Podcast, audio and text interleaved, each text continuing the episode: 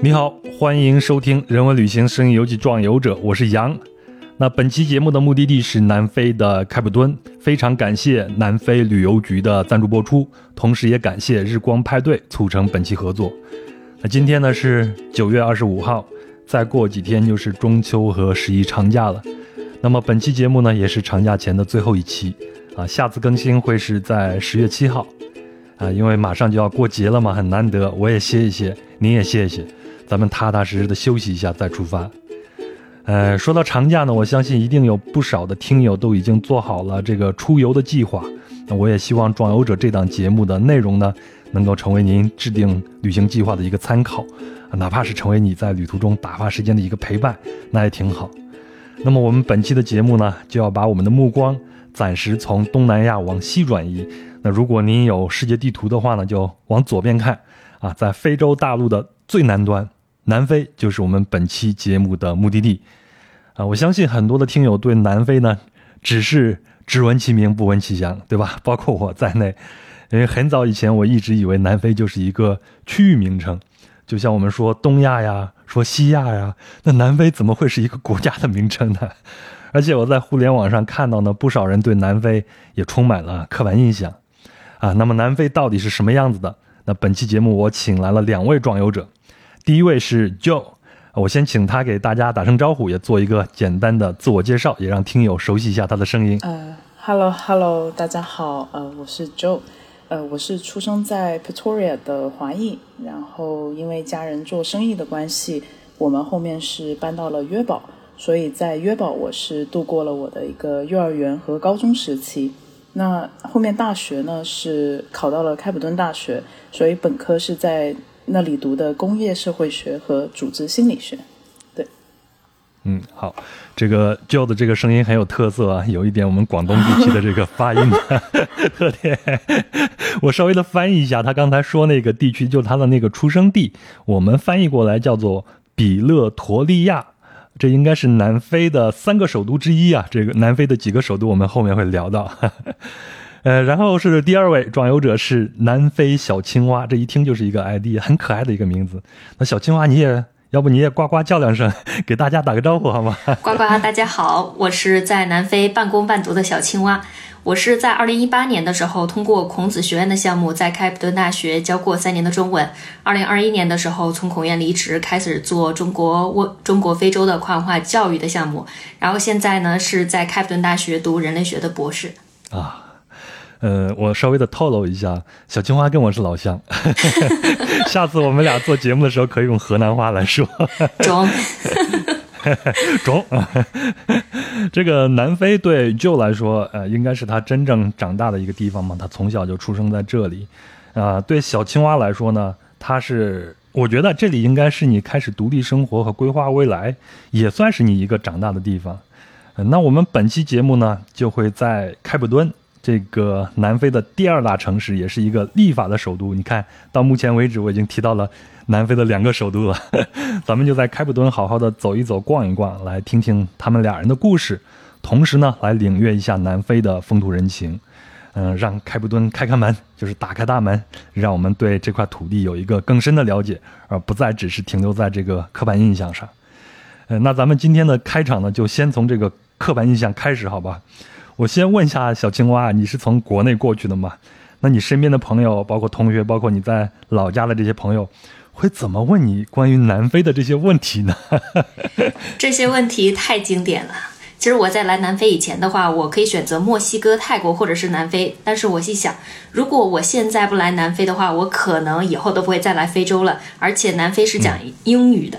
所以，我可以我的本硕都是学习的英文翻译，所以我到了这边就可以有一个沉浸式的学英文的一个环境。但是我身边很多人都会说：“你要去南非呀？你要去南非的哪一个国家？”还有，特别是我过年回家的时候，这些问题就太经典了。你们在南非吃什么？你们在那边说什么语言？你们在那边是不是到处都有野生动物？是不是到处都是沙漠？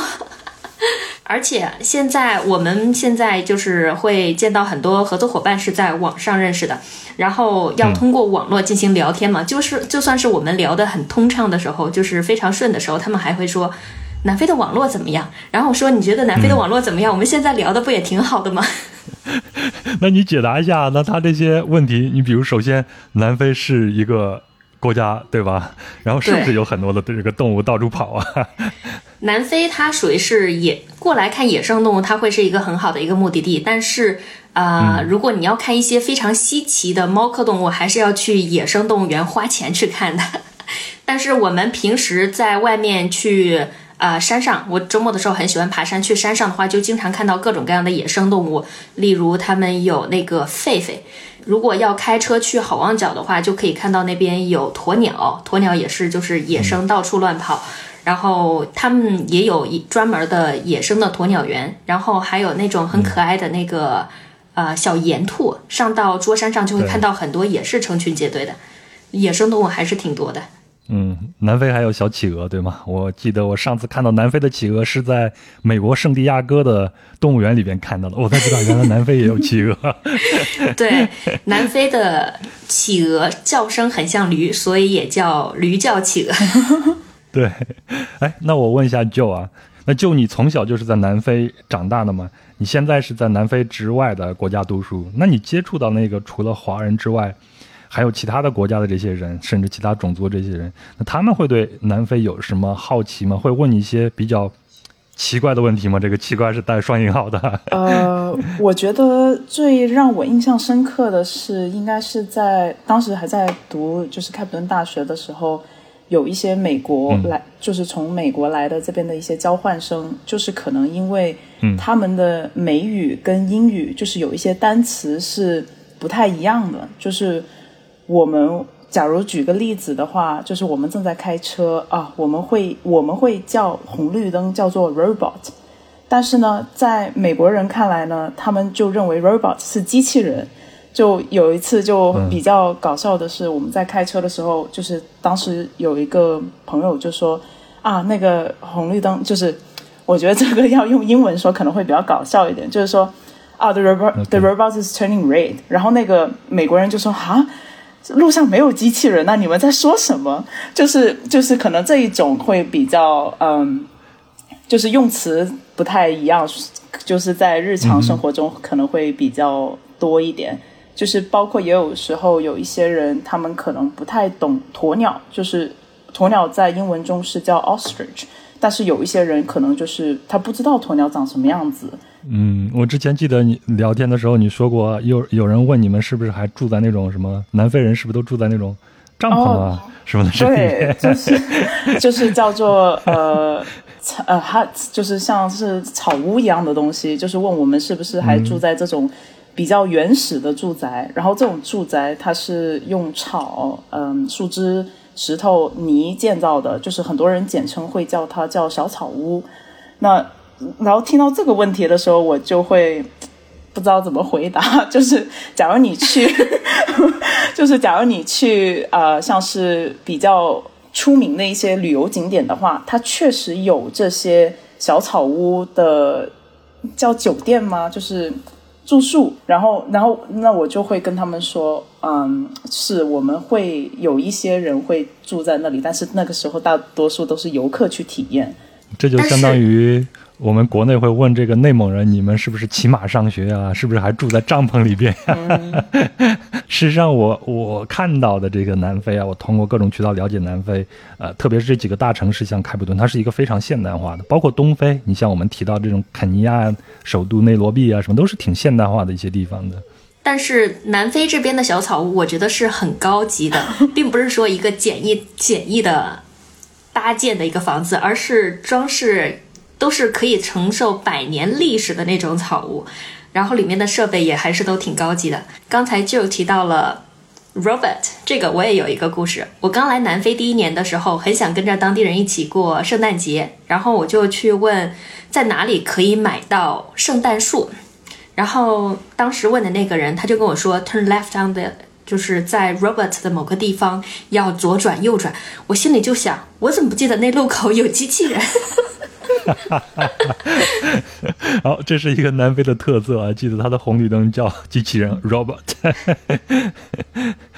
呃，咱前头提到了，我提到过两次，说南非的这个首都多嘛？南非一共是三个首都是吧？这个就要来给大家解释一下，好吧？哦，呃，南非有三个首都是吗？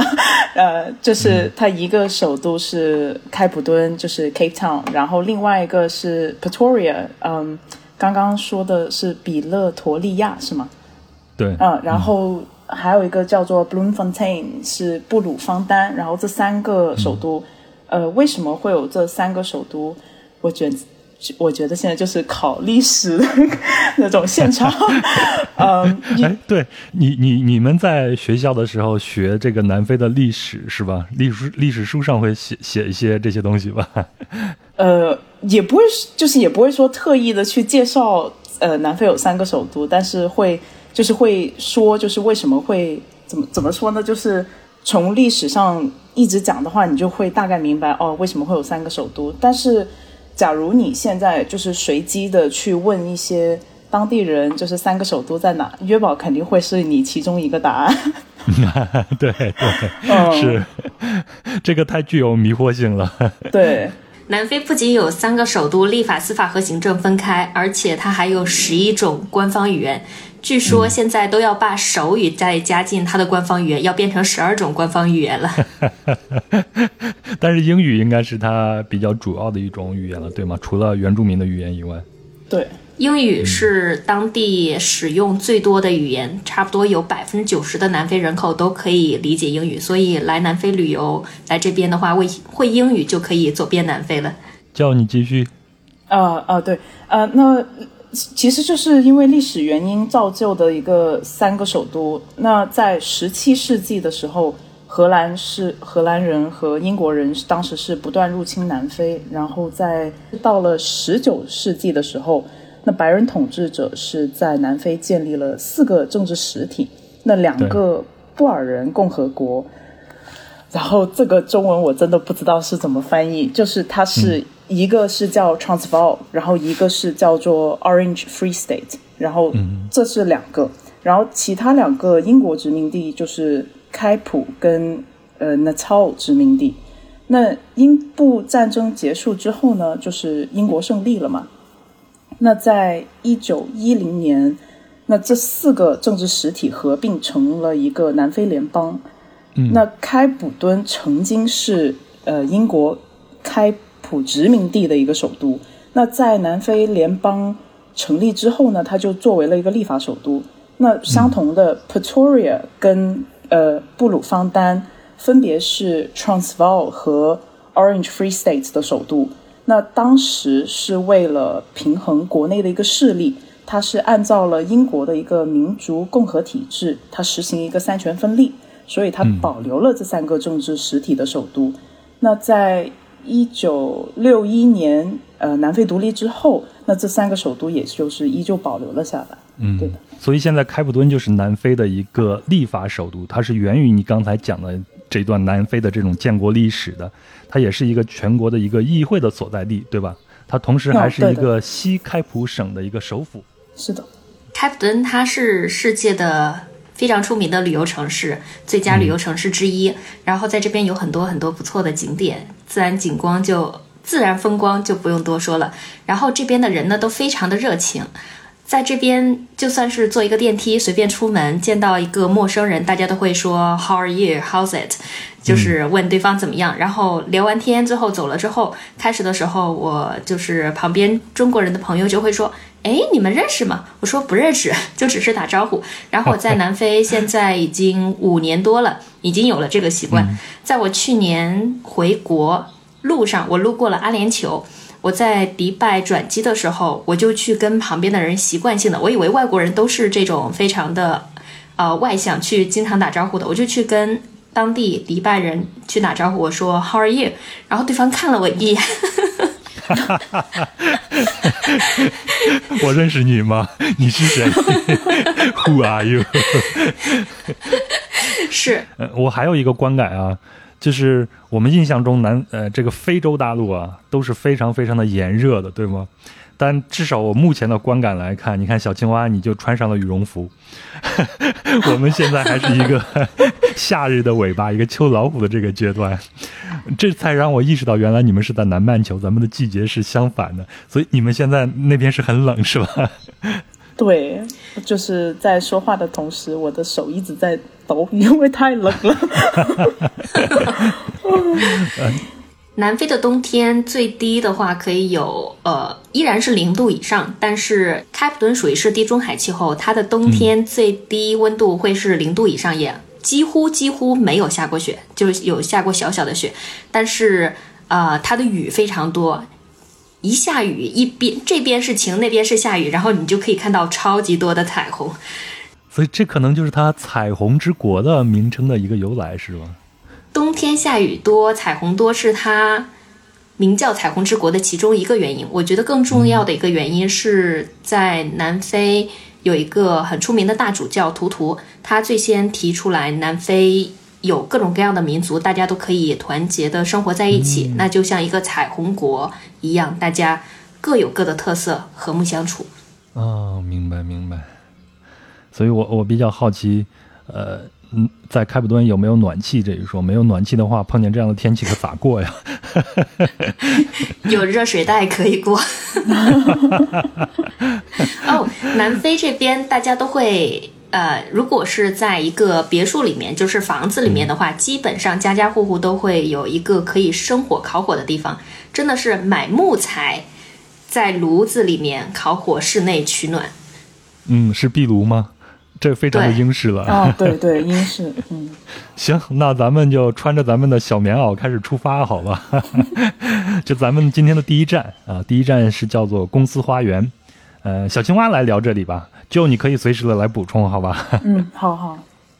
南非开普敦市中心有一个历史比较悠久的一个地方，就是公司公司花园。当地人呢也会叫它一个小松鼠公园。周末的时候都可以去那边去散步，而且在里面的话是有几个博物馆，有一个南非博物馆，还有南非的天文馆，还有南非的艺术馆。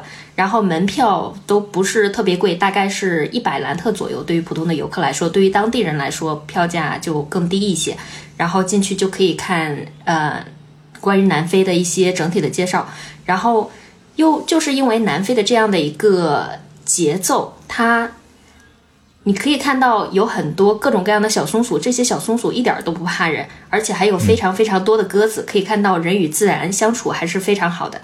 最近不是 City Walk 城市散步这个概念也挺火嘛，然后在这边的话，你也可以在来南非之前可以搜索一下 Free City Walk。免费的九十分钟的当地康公司花园，包括其他景点的一些参观，也都可以找到。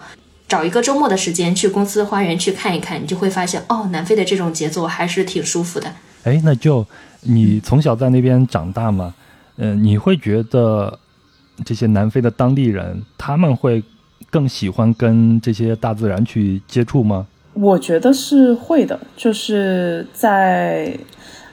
周末，特别是周末，就是你假如去爬山，所有的当你都会在山上或者是在海边看到很多当地人在那边跑步、散步、骑车，就是或者是跟小孩子玩这样子。因为我觉得开普敦的自然风景特别棒，呃，大自然的馈赠吗。我觉得开普敦真的是一个超级漂亮的城市，就是大家当地居民都会特别享受这种。感恩吗？我不知道怎么说，就是反正就是享受在大自然啊。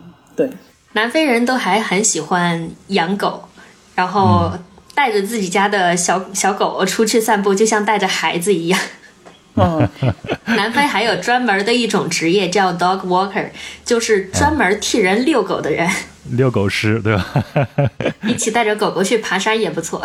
嗯，所以我觉得，如果去南非旅行的话，进入到开普敦这样的城市，我们不用特别着急的去各个景点里边流连，要花一点时间进入到社区里边，进入到当地人的生活里边，去跟大自然接触接触，去跟这些狗狗一起玩一玩。我觉得这样也挺好的。对，周末找一个舒适的植物园，或者是海边，或者是山上，铺上一个毯子，然后带上一个 ice bucket，就是里面放着各种冰饮料，然后带上小吃，在那儿席地野餐，挺舒服的。哎呀，这是典型的南非的一种生活方式。行，那咱们就进入到下一站，下一站来就来讲嘛，这一站应该是叫做长街，对吧？呃，长街是属于开普敦 CBD 主要的一条街道，然后这条街道就是有很多不同的餐厅，印度啊、埃塞尔比亚，或者是就是有各式各样的餐厅。然后我觉得这条长街就是也展现了就是南非的一个多元文化。然后它不只是有不同风格的餐厅，然后还有很多非洲工艺品市场。嗯然后还有很多酒吧，每一个月的第一个星期四，我们叫做 First Thursday。然后呢，这个就是相当于大家晚上都会去这条长街，或者是长街的周围去玩耍，就是怎么说，就是去呃探索，就是因为它有不同的餐厅、酒吧，还有一些画廊可以去看。那我只是好奇，大家不应该是星期五的时候才出去嗨一下、放松一下吗？星期四晚上就开始了。星期星期四相当于是一个为星期五的欢乐日子做准备吧。啊！为了庆祝星期五的到来，我们星期四也高兴一下。对对，但是太开心了。嗯，但是它是每个月的第一个星期四而已，就是其他都不会有。我发现，在南非这种 First Thursday、First Saturday 还挺多的。就像南非当地有非常多的市场，他们这些市场就有可能是第一个月的第几个星期几、第几个星期几，他们就已经约定俗成。长街的话，我我们会叫它酒吧一条街。然后我听我在当地很生活很多年的朋友跟我说。在他们早期来到南非的时候，可以在长街上淘到很多中国的古董，就是非常非常珍贵的那种。哎，那个就你还提到有一个叫做呃，那个叫 Bow Cup 是吗？那个地方？对，就是在长街的顶端吗？算是，嗯，就是它是非常明显，因为它全是彩色的房子，就是他们的建筑是混合了一个开普荷兰式和呃乔治亚式的一个建筑。那可能很多人会问啊，这些彩色漂亮房子为什么都是彩色的？就是因为之前在嗯，是十七世纪六十年代，当时是就是这些房子其实统一都是白色的，它不是彩色的。它当时是因为房屋是租赁给从马来啊，还有各个东南亚地区，甚至是非洲国家其他一些地方。请来的劳工，这些房屋是租赁给他们的。然后在租赁这个期间呢，这些房屋必须是白色的。那到最后呢，呃，劳工被允许购买房产时呢，这些建筑都被涂成了他们自己想要的颜色，也就是五颜六色。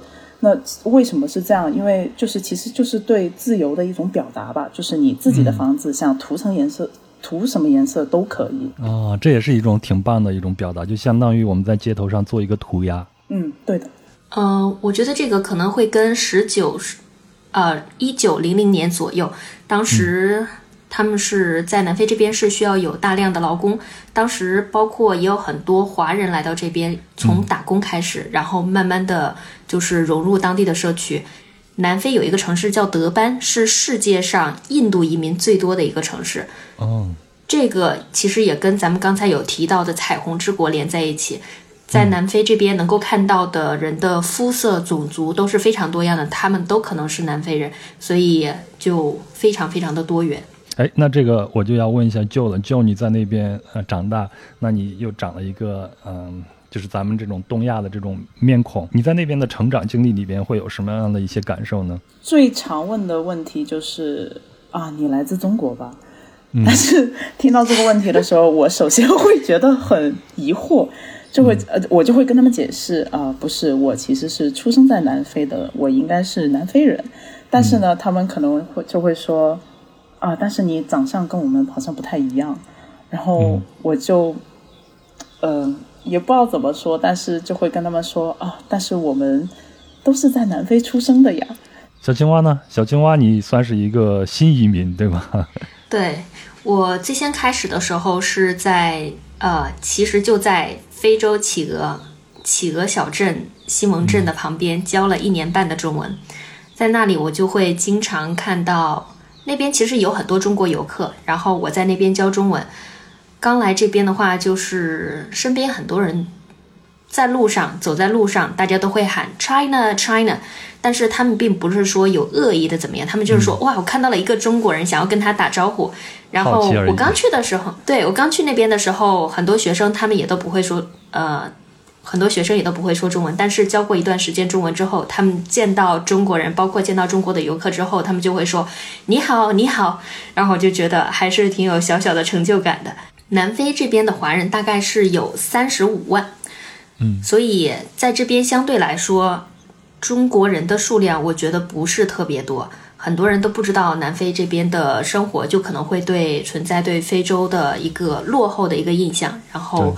呃，没有来这边，所以我会觉得我在这边算是一个少数群体，但是就在某种程度上也让我享有某种特权。举一个例子，昨天我去办我的，我去那个南非的市政厅去办一个办我的一个材料，嗯，就是因为我是一个中国人，然后他就。非常热情的跟我打招呼，然后非常热情的帮我处理了所有的事情，甚至还热情的帮我就是跳了一个队，帮我提前把材料办好，我就提前离开了。嗯，这是一种文化仰望啊，就是因为我们太远了，出于一种热情或者礼貌的这种态度，我们往往能获得某些一定程度上的特权。我自己作为一个旅行者，在海外旅行的时候，有的时候也能得到这样的一些特权，就感觉自己。挺开心。呃，虽然说华人就是可能在南非好像不是很多，但是我觉得大部分的华人家长会把他们自己的小孩送去中文班，就是会去学中文，就是因为因为我觉得就是对于我个人来说的话，因为我之前也是在上中文班，然后同时在就是学校会呃接受这边的教育嘛，然后我觉得。这两种文化有时候会，就是会碰撞，会，嗯，你不能说它是矛盾，但是它在某一方面来说，在我觉得在混合文化中成长的话，其实是有利于孩子的，就是可能会帮助我了解更多，因为南非是属于多元化嘛，就是你可能接触到很多不同种族、很多不同背景的人，你会。想着会说是站在他们的角度，或者是理解一些他们所做的事情，然后就会你你会变得比较包容开放。对我先问你一个问题啊，你刚才说你家人会送你去中文学校的时候，你不由自主的叹了一口气。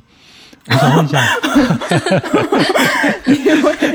对你来说是一件很痛苦的事情吗？我觉得是。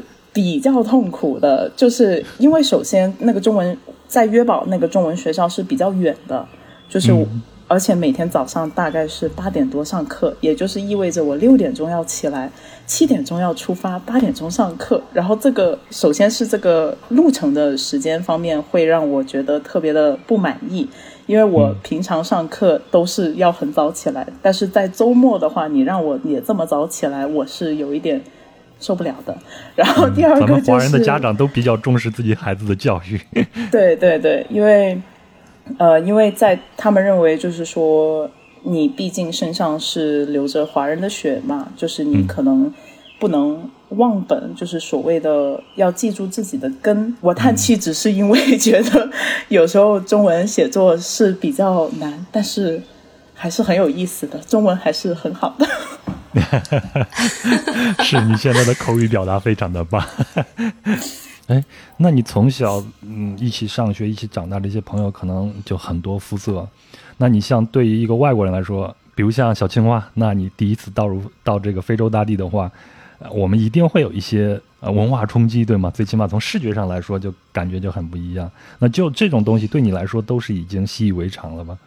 哦，对，我觉得对于我来说是。比较习以为常的，但是我自己嗯，经常被问到，也不是经常被问到，就是会面会听到一些所谓的评论嘛，或者是对我的一些评价，就是可能会说啊，你就是一个白人小女孩，或者是 或者是你不够，你你不够，你不够中国人，就是大概会这样的评价。我可能听到的不是说一次两次。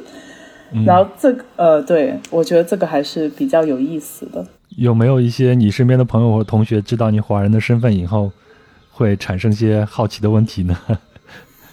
他会，他们基本上都会认为我会不会功夫？哇，我真的 就是 就是真的哇！我在高中的时候，基本上都会问啊。那你肯定会功夫吧？那呃，你你认不认识成龙？然后我就心想说，我肯定不认识啊。然后我也不会功夫什么之类的，就是这种呃，也也也算是所谓一点的那种刻板印象，可能就会，嗯，对。嗯，我要说一下，成龙在非洲真的是好红好红啊！我在东非的农村里边的音像店里边就能看见成龙整排的影碟在那放着，这也算是我们的一个文化输出了。好，那咱们继续往下面走啊，咱们接下来就到罗本岛啊。这个罗本岛呢，它出名可能都是因为曼德拉。嗯，小青蛙给我们讲段讲一下这段历史好吗？我可以简单的跟大家介绍一下，罗本岛呢，它是在离开普敦旁边很，就是在开离开普敦市区很近的一个海岛，然后是要坐船过去去看的，它是曼德拉先生。曼德拉先生曾经在监狱生活了大概二十七年，其中有十几年的时间都是在罗本岛上度过的。所以有很多游客来到南非之后，他就想要去看一看曼德拉先生以前生活十几年的那个监狱是什么样的一个地方。包括现在的话，呃，如果上到岛上，也会有呃曼德拉先生曾经的狱友去给大家介绍岛岛上当时经历过哪些事情。呃，我自己呢是在二零一三年啊，在坦桑尼亚的桑吉巴尔岛上旅行的时候，有一天我就突然看到街头的报摊上就围了很多很多的人，就当地人啊，都是黑皮肤的当地人。然后我就去看那个报纸啊，那个报纸上就写曼德拉先生逝世了。但是我看到旁边那些人在那儿围观，在那讨论的时候，我能从他们的脸上读到一种表情，就是曼德拉先生对他们来说是意义重大的。嗯，在这儿我们必须要提一下这个啊，南非在一九四八年到一九九一年啊这中间，在南非实行过种族隔离制度。那曼德拉呢，就是啊率领着南非从种族隔离制度中走向了和解。那他呢，在全世界的人民心中呢，都是一个很呃正面的这样的一个形象。那我记得这个呃 Beyond 就是香港的这个乐队有一首歌叫做《光辉岁月》，应该就是写给曼德拉的。当年我们年轻的时候唱这首歌，也不知道它具体什么意思，就觉得很热血。就是在我们来到南非的时候，就是已经完全废除了种族隔离。来到南非之后，慢慢的对当地的历史有了更多的了解之后，我才了解了 apartheid 种族隔离的这样的一个概念。嗯，就是我在日常生活中，我也会觉得大家都非常的友善，包括在开普敦大学的话，就是我们一起就包括。呃，有色人、白人、黑人、中国人、呃，印度人，就我们所有人都可以一起玩，就没有太多这种其他的概念，就是大家都和其乐融融的。我那我觉得这样的一种生活氛氛围，就是呃文化熔炉的这样的一些一些生活氛围，反倒是很容易让自己得到某一方面的这种启示。就你曾经在你的生活生活中，或者在你的这个成长的过程中。有没有为你的这种身份认同的这件事情有过困扰呢？那我到底是一个华人还是我是一个南非人？这样子，你有没有这样的一个阶段呢？呃，有，呃，我会对我自己的一个身份觉得很疑惑。在学校，在外面是接受的是呃南非教育这边的西方，有一些也是西方文化，然后在家里接受的是中国教育，还有一些受到中国文化的熏陶。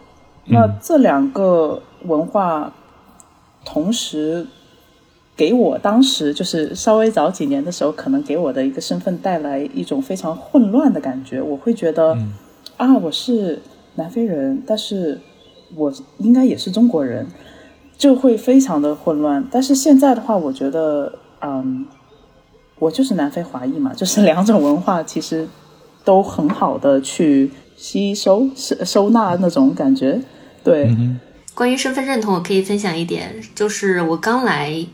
刚来南非的时候，我是作为一个中文老师，我会觉得我的一言一行都代表的是国家，然后都代表着整个中中国人的一个形象，我会觉得我的包袱很重，然后去跟当地人打。接接触的时候，他们就会问：“哎，你怎么想啊？你怎么想？”然后我开始的时候就思维定式，就是说：“哎，以前我听别人怎么说的，我现在就把它给怎么说出来。”但是我觉得在海外生活这几年，逐渐的就让我有了更多独立思考的一个能力，去自我判断。呃，我想问一下小青蛙啊，那那你是从一个我之前听过你做其他的这种节目嘛？那你是从一个小地方？然后自己一步一步的读大学，然后到了南非这样一些地方，在你的成长过程中，你会为自己的这种身份感到一些疑惑或者困扰吗？我之所以给自己起名字叫小青蛙，其实也是会觉得自己是从一个小地方慢慢的跳的离家越来越远。我自己上大学的时候，是我第一次离家那么远，到了省会。就是在我读高中整个期间，我几乎从来没有离开过我们市，我们市。嗯，然后，呃，在我刚上大学的时候，因为我学英语的时候是从七年级开始的，然后我是在郑州读的大学，当时就会有一些人的英文水平会很好，或者说人家从小就在市区长大，他的从小的教育啊，包括各种呃 common sense 都会，就是一些常识的信息，他们会知道的比较多，那我会比较羡慕，就会有一些有一些自卑，有一些不自信。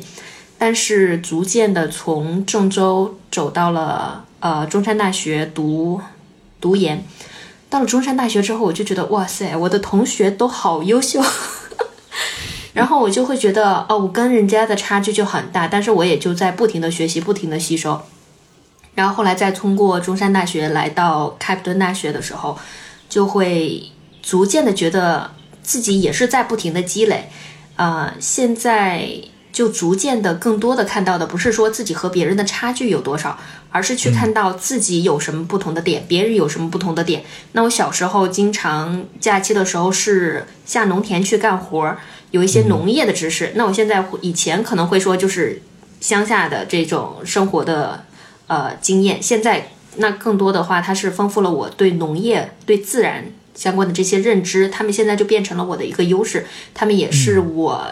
相对于和身边同龄人不同的一个点，那每个人都有自己不同的点，那我就现在变得更加的接受自己的不同，特别是在开普敦这边遇到的各种各样的人，我们同样是相同的、相似的年龄，但是每个人的经历都完全不一样，所以这就是我的不同。嗯，特别棒，特别棒。其实我跟你有相同的这样的一些经历，然后很长一段时间，其实我对自己的这些。啊，出身啊什么的也是有一点不太好意思去提及的，反而是我越走越远，看到这个世界越来越多，接触的人越来越多以后，对这些东西我倒反而是越来越能接受了。反正我就觉得，就是在一种文化熔炉里边生活的话，就像最早的时候就说的，在这里边你可能会有更有嗯同理心，你能够站到别人的这种方式去看待他们所处的处境，甚至。他们可能就是一面镜子，能看到我们自己一个处境，让我们更好的去了解自己。所以我觉得，一定要多走出去看一看，这可能就是旅行的一个意义吧。如果你不能出去旅居的话，或者长居其他地方的话，那么旅行可能就能达到这样的一个目的了。行，那咱们就往下一站走啊。下一站就著名了，好望角。在喜欢旅行的这些人里边，好望角是一个鼎鼎大名之处啊。非洲的最南端是吗？哎，这是不是一个错误的一个印象啊？哦，是的。呃，其实非呃最南非洲最南端应该是叫厄加勒斯角。那个是离好望角还有差不多一百四十多公里，然后好望角其实之前是叫风暴角，就是因为之前，呃，就是从这个海域过去的时候，有很多船船只在这个角遇难，因为它的那个海浪还有风特别的大，然后对，然后后面是改成好望角是有两种说法，但是我不太记得，呃，只记得有一个是一个航海家，他是当时从印度满载而归之后，那个葡萄牙国王说什么，嗯，就把那个风暴角改成了好望角，就是因为你只要，因为他认为你只要绕过这个海角就会有好运。好望角是中国游客去必打卡的地方，然后它其实因为已经是非常接近两大洋的一个交汇处，所以这个有寒流有那个暖流交汇在一起，风经常特别大，所以要去好望角旅行之前一定要看一下那天的风大不大。如果风特别大的话，可能吹到帽子都要不见了。对。呃，我我之前去埃及旅行的时候到过苏伊士运河嘛，到了苏伊士运河以后，我才意识到，以前如果没有这个苏伊士运河的话。从到这个印度洋的话，你必须得绕过整个非洲大陆，一直往南走，到了好望角，然后你再往东边走才能过去。那也就是因为有了苏伊士运河，然后打通了呃这个大西洋还有红海，这样才能直接往南边走，就可以到达这个印度洋了。所以好望角在海运上来说，它是一个非常重要的一个地方。对，那位航海家好像是迪亚士，是在一六几几年的时候。到那边，现在到好望角旅行的话，可以看到那边有一个航海的小型的博物馆。但因为这个名字的寓意嘛，它好望角，然后当时有一些呃游客，就是也不能说是迷信，就是可能会觉得，呃，要在这里许一个愿望。呃，拿一件事情来讲的话，就是我妈一个朋友，她当时，呃，就是非常的想要一个孩子，但是因为尝试了很多年，她都没有，嗯，就是没有孩子。然后后面他，对，然后他就好望角变成 求子观音了，是吧？对，对，他就是专门过来好望角这边去，向着大海就是许了个愿望，因为好望角嘛，然后他英文就是 Cape of Good Hope。然后就是一个美好的希望什么之类的。然后当时他妈妈，呃，就是那个朋友，sorry，那个朋友就是在那里许了愿望之后的一个月，她确实是怀孕了。然后，对，好神奇呀！对 对，这个故事要让更多的人知道一下，能给好望角带来很多的游客。哎，那那在这个地方有一个开普半岛的一日游是吧？对我推荐的的话就是开普半岛一日游，非常非常经典，绕着整个开普敦，呃，从开普敦附近出发，然后先去 Cock Bay，Cock Bay 的话是那边是一个。呃，捕鱼的一个小镇，但是景色非常非常的漂亮，一直都是在沿海公路走。去 Cock Bay 可以看到很多渔船，可以看到那边停着非常非常多的渔船，有多有的渔船都可能有上百年的历史了。然后绕过 Cock Bay 之后呢，可以去看非洲企鹅。企鹅的话是在 s a m e s Town，这个企鹅的话，你可以买票进去自然保护区，或者是直接走着旁边的木栈道直接看，就可以看到非常多的企鹅，它们就在海里面游泳啊。然后接着就可以再去好望角，好望角出来之后呢，还可以再看到对面有一个鸵鸟园，有时间也可以去。然后紧接着出来之后呢，也可以再看世界上非常出名的一个世界上最美公路之一，叫查普曼公路，一边是悬崖，一边是大海，非常非常的壮阔。嗯，然后接着再往下走，你还可以走到 Hot Bay，Hot Bay 这个地方的话，你可以坐船出去看海豹。Hot Bay 结束之后呢，你还可以再去 Constantia 那边找一个酒庄吃一个晚饭，品品酒，这就是非常非常完美的一个一天啊！太棒了，太棒了！我这儿做资料还看到一个离开普敦大概有一百一十五公里，有一个叫赫曼努斯的这个海岸，然后每年的六月份到十二月份，那现在就是一个正好的一个季节，有一个种叫做南漏脊鲸会从南极附近。游到这边来养育幼鲸，所以这个时候在这个地方应该是一个非常好的一个观鲸的一个时时地点。所以这个如果大家要到那边的话，在这个季节去一定要去看一下。我上次观鲸是在新西兰也没有看到，然后出海就给我吐得一塌糊涂。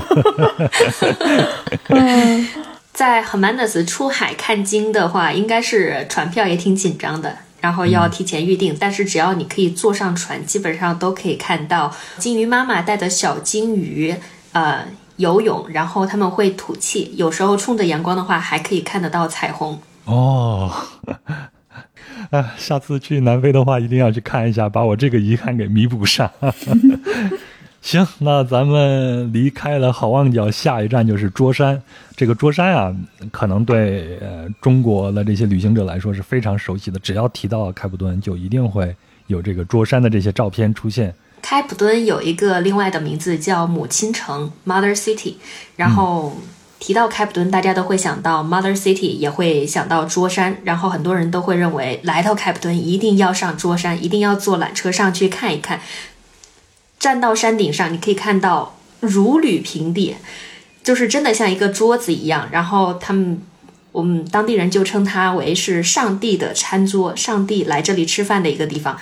可以看到远处的大海，包括整个城市俯瞰的那种，呃，鸟瞰的那种视觉都非常好。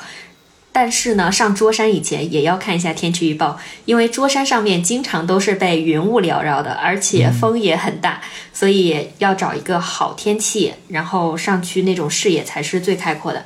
除了桌山以外，它旁边还有魔鬼峰，还有狮子头，还有信号山，几个不同山，既不同的山是串在一起的。如果大家网上搜索开普敦的桌山，就很多那种。叫勾勒的那种线条来形容的，基本上就是这几座山在一起。桌山它是一个很大的一个呃国家公园，除了我们看到的这个平平的山以外，那周围的一些连着的山脉都属于是桌山自然保护区，然后也是很多人徒步的一个理想的一个场所。刚才我们也有提到，开普敦这边的人非常喜欢运动，非常喜欢户外，经常可以看到一群人到山上去跑步。爬山、遛狗，那除了白天的时间他们会上去，他们还有经常有各种各样的徒步爱好者，他们一起组团，带着头灯上山去散步、去跑步。上上个周日，就是我我跟着小青蛙去了那去爬了其中一个山，就是去看那个呃船的那个残骸。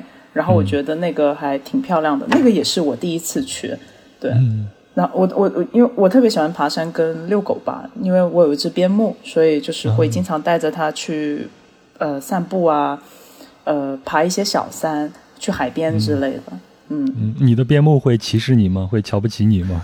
不会，但是它会，它会，它会给我摆脸色。就是边牧是边牧，其他的狗是其他的狗。边牧太聪明了，真的是。就是假如说有一天就是不带它出去散步，它就会特别不开心，就会 就会那个表情很明显。嗯。所以南非的狗也是很喜欢出去享受大自然的，是吗？对的，超级喜欢。就是每次只要出门之前，然后打开车门，它一下子就跳上去。然后那时候不是想要带它出去的时候，就打开车门让它下，它就往那边坐一坐。然后打开那边的车门，它再往这边坐一坐，就是不想下车。嗯，呃，那反正每年的八月底或者九月中旬呢，我看资料说还是南非赏花的一个最佳的季节啊，其大概也就是现在。说是主要有两个赏花地或者称是花海，一个是纳马夸兰，它大概是离呃开普敦在西边有六百公里；另外一个呢是西海岸的国家公园，这个离开普敦近一点，大概是一百公里。呃，那么跨国家公园应该是在开普敦以北，呃，开车五六个小时的一个地方。那个地方听说就是沙漠中的花海。非常非常漂亮，比西海岸的这个花还要壮观。但是我从来没去过，就是有很多人来到南非之后会那个公路旅行，他们就可以沿着 N 七从开普敦沿着 N 七这条这条公路一直往上开。路过国家公园，然后路过西海岸国家公园，再到那么跨，然后一直可以开到纳米比亚，也是很爽的一条自驾线路。好，那咱们下一站啊，咱们离开桌山，下一站呢就回到你们两个人的学校，开普敦大学，回到城市里边。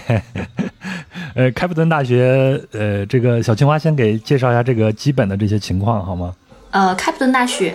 我二零一八年来到南非的时候，就是在开普敦大学的孔子学院教了三年书，所以到现在一直都是在开普敦大学旁边。很多人都不知道，呃，开普敦大学呢，它其实是非洲排名第一的一个高校，它的教育体系的话也是非常非常英式的。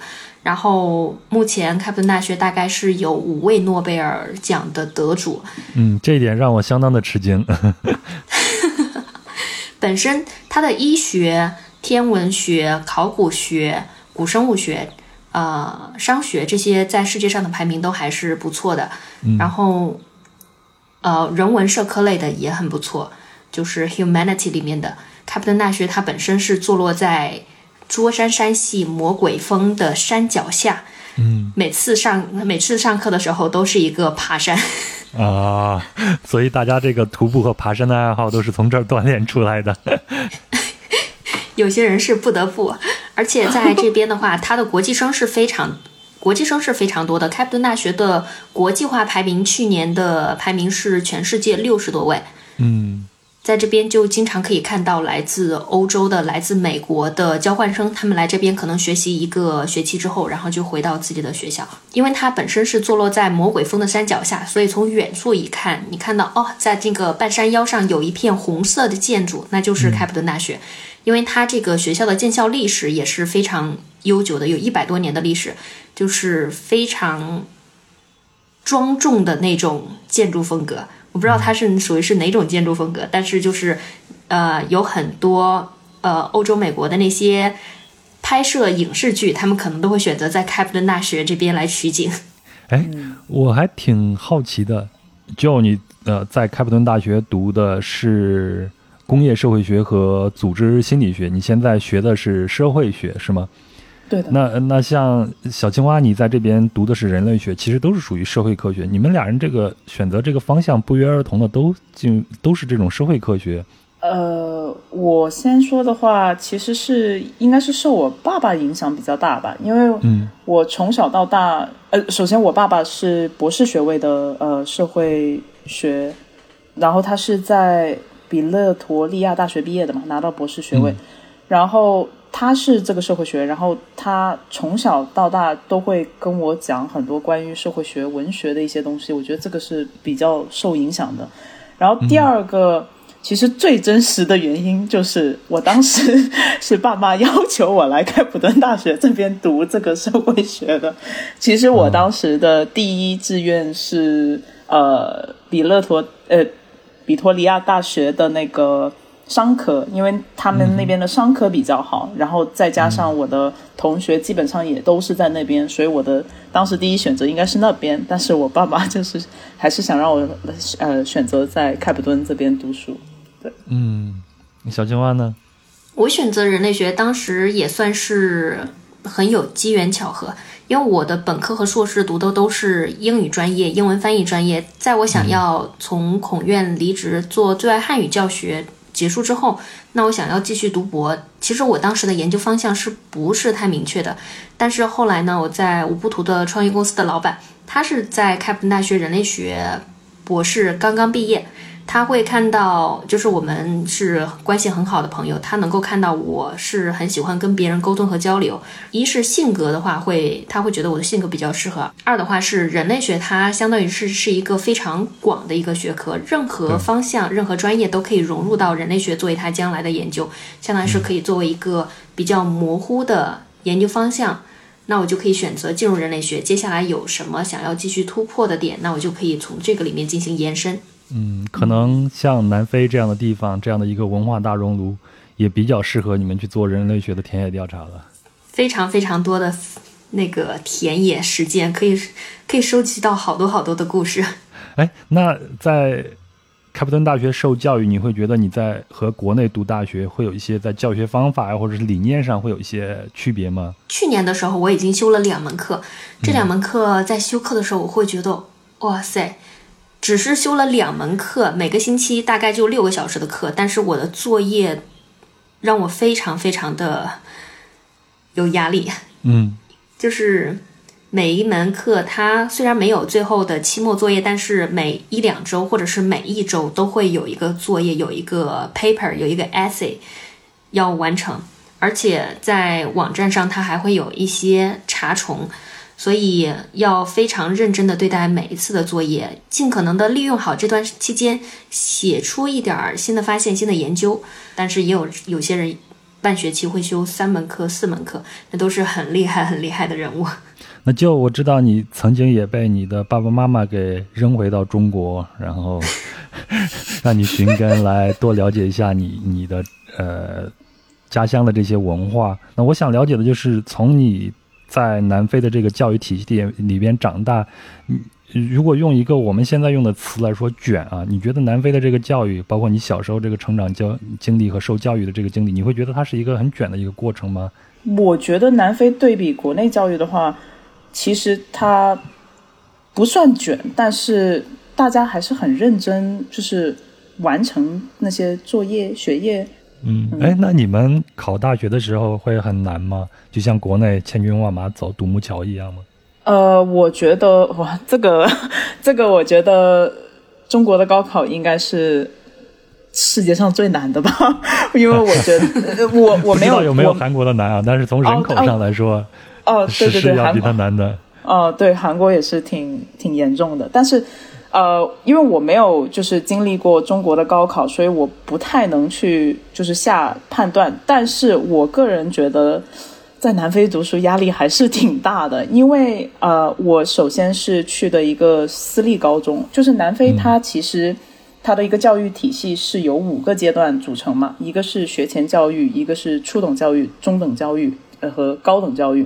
那在一开始的话，小学期间我们是属于一到七年级，就是七年级就是相当于呃国内的初一，就是这边没有一个中学的一个概念，所以就是这边八到十二年级就是相当于是一个高中。那到八九年级的时候，九年级是一个分支，就是九年级你就可以开始选课，就是选一些你自己想要上的课，或者是你。以后想要报考大学的专业课的一些要求选的那些课，嗯，我觉得我当时读下来我也觉得挺痛苦的，因为我记得我九年级的时候是除了那三门基础课，英文、life orientation，中文是什么？生活课、生活课、生活课、生活课，英文、数学，然后还有一个第二门语言，这四个是基础，然后你另外要选三门课。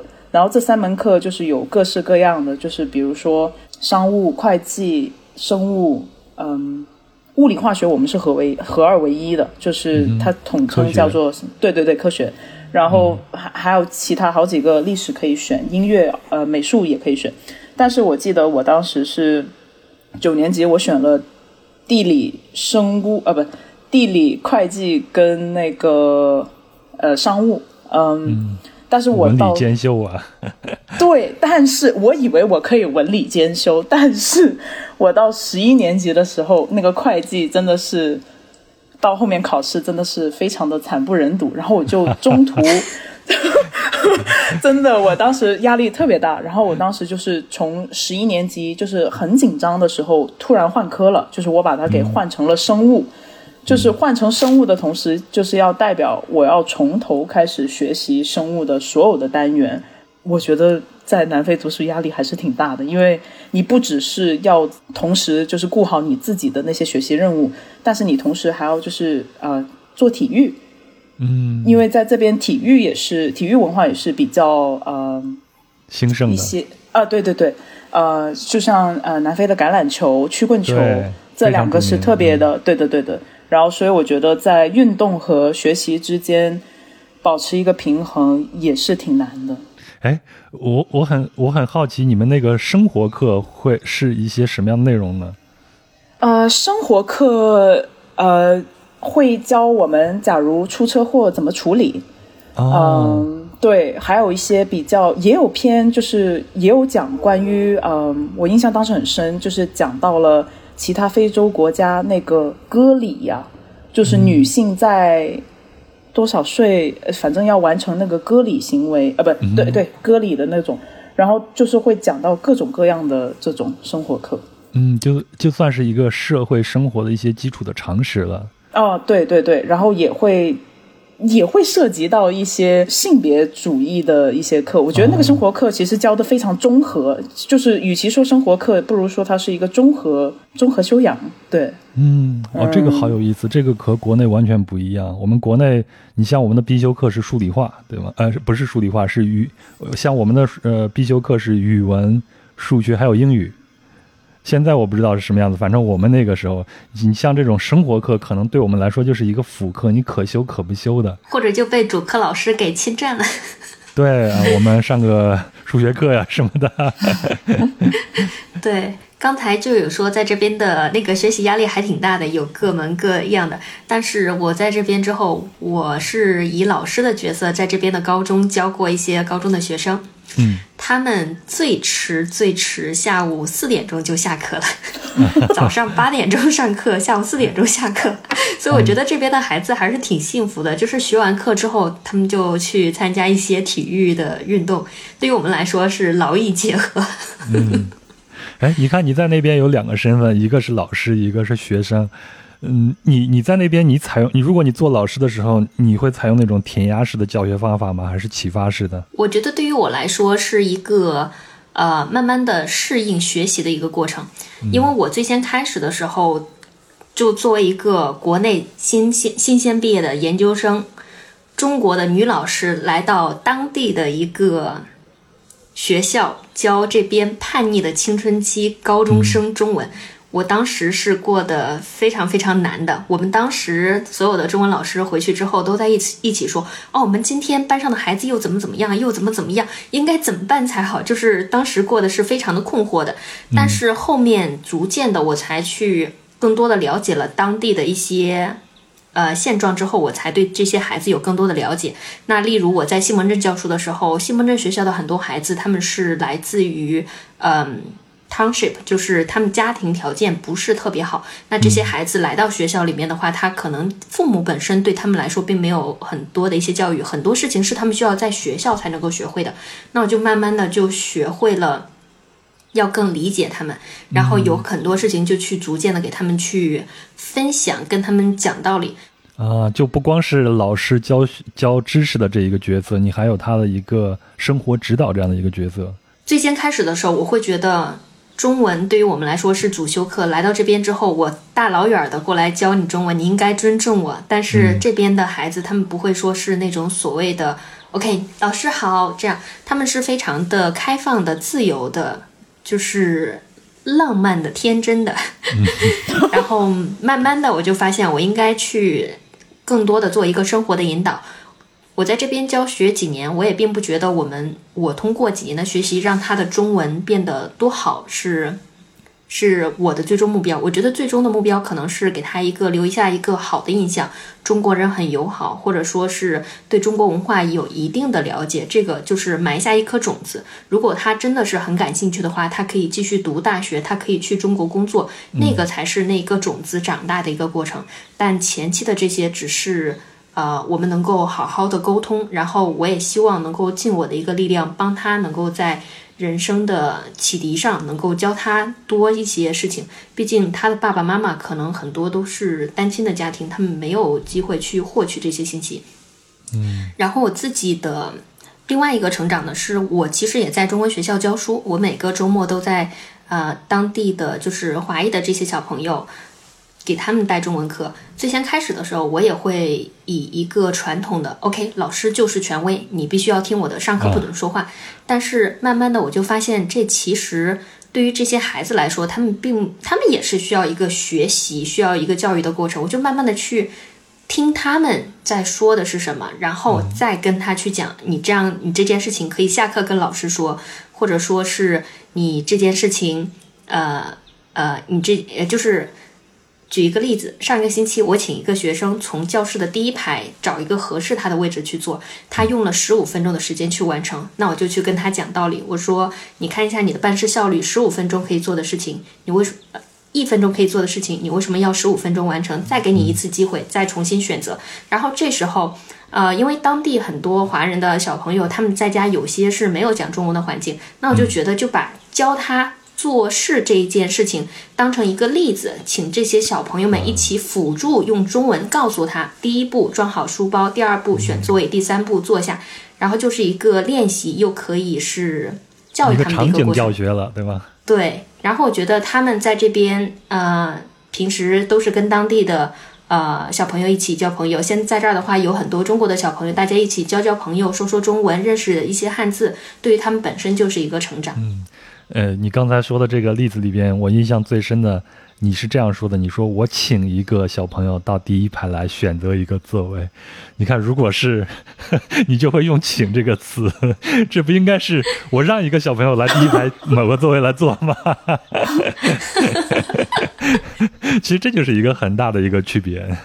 对小朋友的自尊心，自尊心还是挺强的。而且是我，其实我在上课的时候，我我会尽量避免用“小朋友”这个词，我会说“同学”，因为我不想让他认为很多人都觉得哦，我已经长大了。我也想让他们觉得他们要为自己做一些选择，知道自己的喜好，知道自己的表达。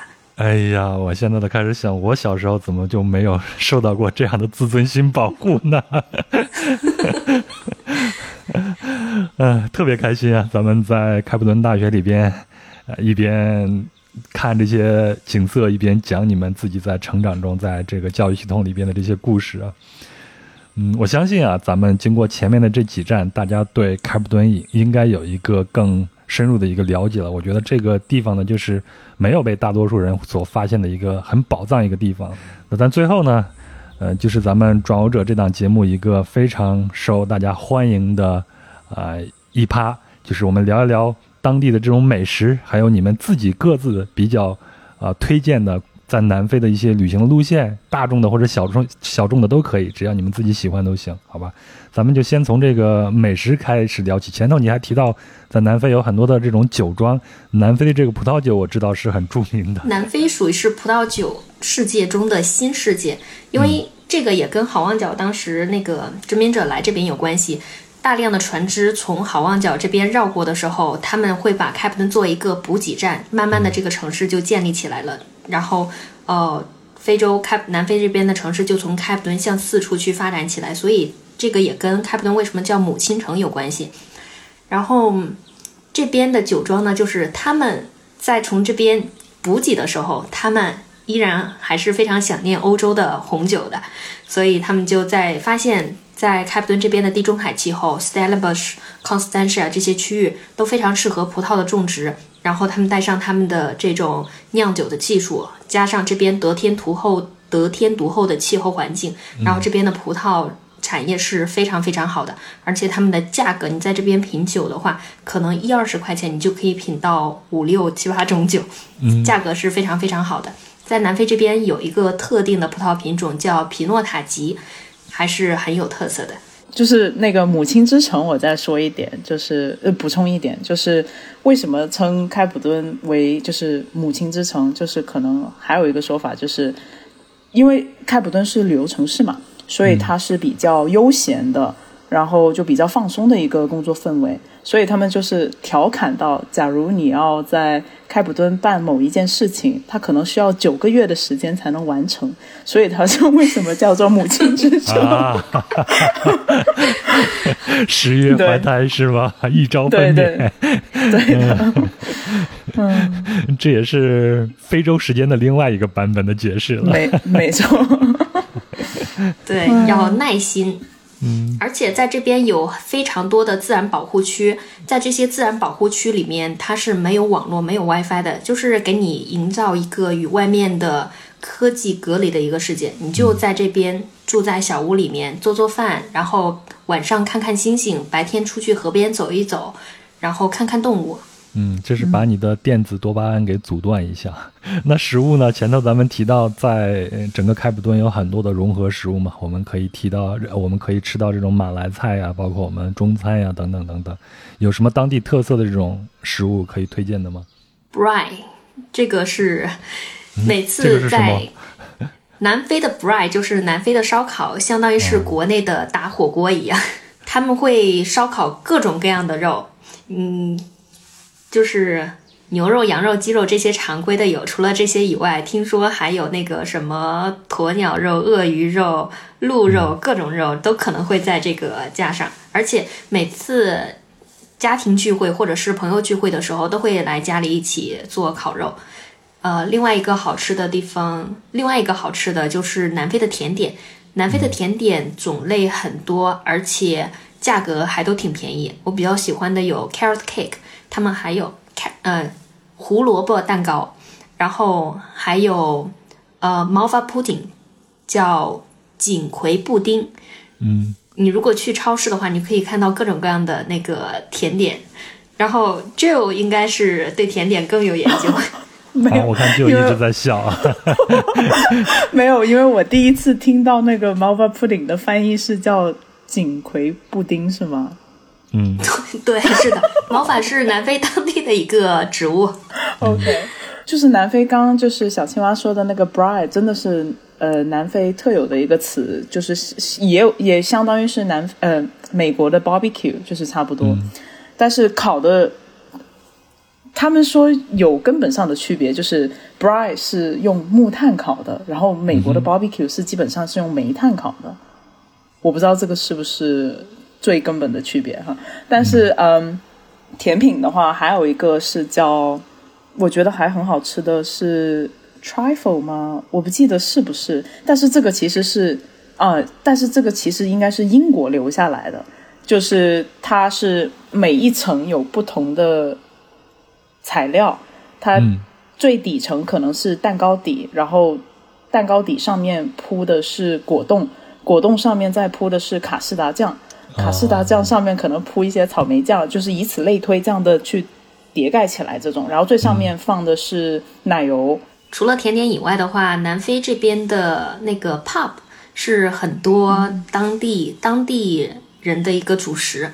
嗯，它其实就是用那个玉米面儿，然后做的比较浓稠，然后像是就是做成一块儿，然后加上炖牛肉放在旁边，吃的时候是直接用手吃的。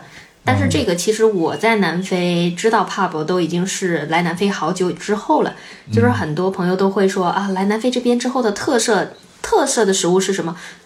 那我就会发现哦，我在这边吃的也有很多是西餐，然后后来就去跟当地人更多的接触之后，哦，发现他们喜欢 pub，喜欢炖牛肉，然后当地也有很多很好吃的咖喱。所以这个 pub 它是它就是拿这个撕下来，然后去蘸旁边那个炖牛肉，然后吃的是吗？那这不就是我们河南的发糕或者虚糕吗？对不对？它是它它有它有它有，就是看你个人的选择，你可以把它炖的很很软，就是有点像粥一样的材质，但是你也可以把它做的很硬，就是。我不知道怎么说，就是像一个玉米大块一样的东西，就是你可以用手这样去蘸着酱这样吃。嗯，这我作为一个河南人，从小吃玉米面长大的人，我太熟悉这个了。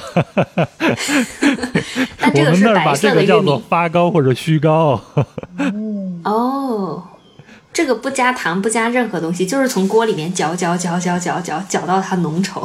嗯，我们是蒸出来的，因为我们中国人很早发明了蒸这个烹饪方法，所以我们会拿这个把它给蒸出来，发的很软，嗯，特别好吃。哎呀，说馋了，说馋了。它还有一种吃法是比较，我不知道，就是这边就是可能会比较少人知道，但是也是比较常见的一种吃法，就是它会混那个 buttermilk，我不知道那个中文是什么，就是有点像酸牛奶一样的东西，但。它是混着那个吃的，对，这个也是一种食用方式。那个名字非常可爱，好像是叫 African Salad 非洲沙拉。然后我当时我都惊呆了，非洲沙拉里面没有看到任何一个菜叶。行，那咱接下来就是咱们各自推荐的啊路线了。这个就先来好吗？你自己有什么比较心水的这个路线，在南非的范围之内？呃，南非的范围之内，我会比较喜欢从开普敦开始，就是你一路向上，嗯，包括刚刚小青蛙就是提到的那几个点，就是，哎，地理知识不太好，但是呢，就是你从开普敦出发，沿海走，沿着海一直走，你可以开到西开普，也就是可以开到伊丽莎白港那边，就是然后你一直花园大道也是那个方向吧？对，是的，对对，反正路上你会经历那个花园大道，就是有很多那些景点都是在那一条路线。但是你开上去的话，就是开过约堡，在离约堡有五个小时的嗯之外的叫做克鲁格国家自然公园，呃，野生野生园。嗯，我会比较喜欢去那里，因为那个地方是我小时候经常去的，就是特别棒。然后就是你可以跨国一直开开到坦桑尼亚，然后再从坦桑尼亚开到肯尼亚那种。然后动物大迁徙也是在那两个国家比较出名，但是在 Kruger 就是你常见的动物基本上也都能见到，就是呃你能体会，就像刚刚小青蛙说的，就是你进去之后不会有任何信号，就会让你有一种与世隔绝。完全享受和放松的一个氛围，呃，住的地方也是比较棒的，就是你可以自己去带吃的，烧烤啊，或者是呃去餐厅都有。对，嗯，这是我推荐的一个路线。然后在开普敦的话，其实有一个叫做 Spice Route 这一条路呢，它不是路，它这是这是一条酒庄，就是你可以从头喝到尾。然后，然后还有一个在法国小镇也有一个叫做，就是那个小火车，那个小火车也是，它会停在每一个酒庄，你可以选择下去或者不下去，反正就是也相当于是一个品酒之车这样的一个选择。对对，如果去酒庄的话，就适合在当地待一晚，这样你就可以坐一个小火车，各个酒庄品尝过之后，你可能就有点晕晕的，不太适合开车，然后留下来，然后。呃，就可以再享受享受时光。我自己更喜欢的线路就是除了 Joe 刚才说的，去沿着 N 七往往北开到纳米比亚整个一条路是可以探索的。如果是从开普敦向东边继续开，就是花园大道那一条路，也是沿海公路，也非常不错。在南非这边的住宿条件，我觉得都还是非常非常有特色的，每个。呃，每个民宿都有自己的一个特色，它可以自己装扮的很漂亮。然后在海边的话，还可以住树屋，也是很有意境的。然后我自己比较喜欢的线路就是你任选一条线路进行开，然后就找哪个地方有徒步的一个点，嗯，可以去小镇休息，或者说是你在山顶的那个小房子里面过夜，就是没有。外面的任何世界也可以是，但这种情况下，如果要在山上过夜的话，就适合自己车上带一些食物，这样你可以在山上可以烧火做饭。嗯，哇，这个描述的我已经开始向往了。大概在十一月份的时候，也是开普敦的樱桃季节，就是你可以开车开，稍等一下，应该是东这个方向。在就是开往四个小时，在 Series 那里就是可以住，然后那边也是露营和摘樱桃非常棒的一个地方。对，呃，因为开普敦大学它其实有很多这种短期的项目，如果是想要有更 educational、更有教育意义的话，然后也可以请这边的教授，然后嗯，就是可以来一个去 Cedberg 那边有一个。呃，岩石艺术的这样的一个旅团，然后还可以去 Southern Land，South Sutherland 那边有天文学的一个旅团，然后因为 Southern Land 他们那边属于是一个高原的地区地方，然后空气质量非常好，那边的灯光污染都非常少，所以是观星非常非常好的一个地方。那边也有一个非常棒的一个天文观测台。除了这些以外的话，开普敦是有非常非常多的艺术家的。有很多艺术家来这边，他们有自己的 studio，然后，并且开普敦也有非常多的博物馆，就像就刚开始说的那个 First Thursday 第一个星期四，有很多艺术馆在这时候是免门票对公众开放，就可以来这边汲取一些艺术的一些创作。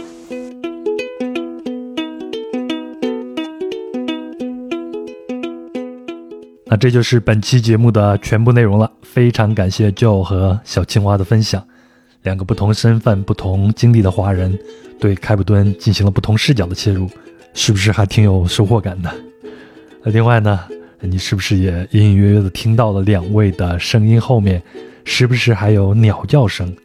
那现在南非呢，那边是春天，初春应该是，窗外的梧桐树呢也开花了，也有很多鸟叽叽喳喳的。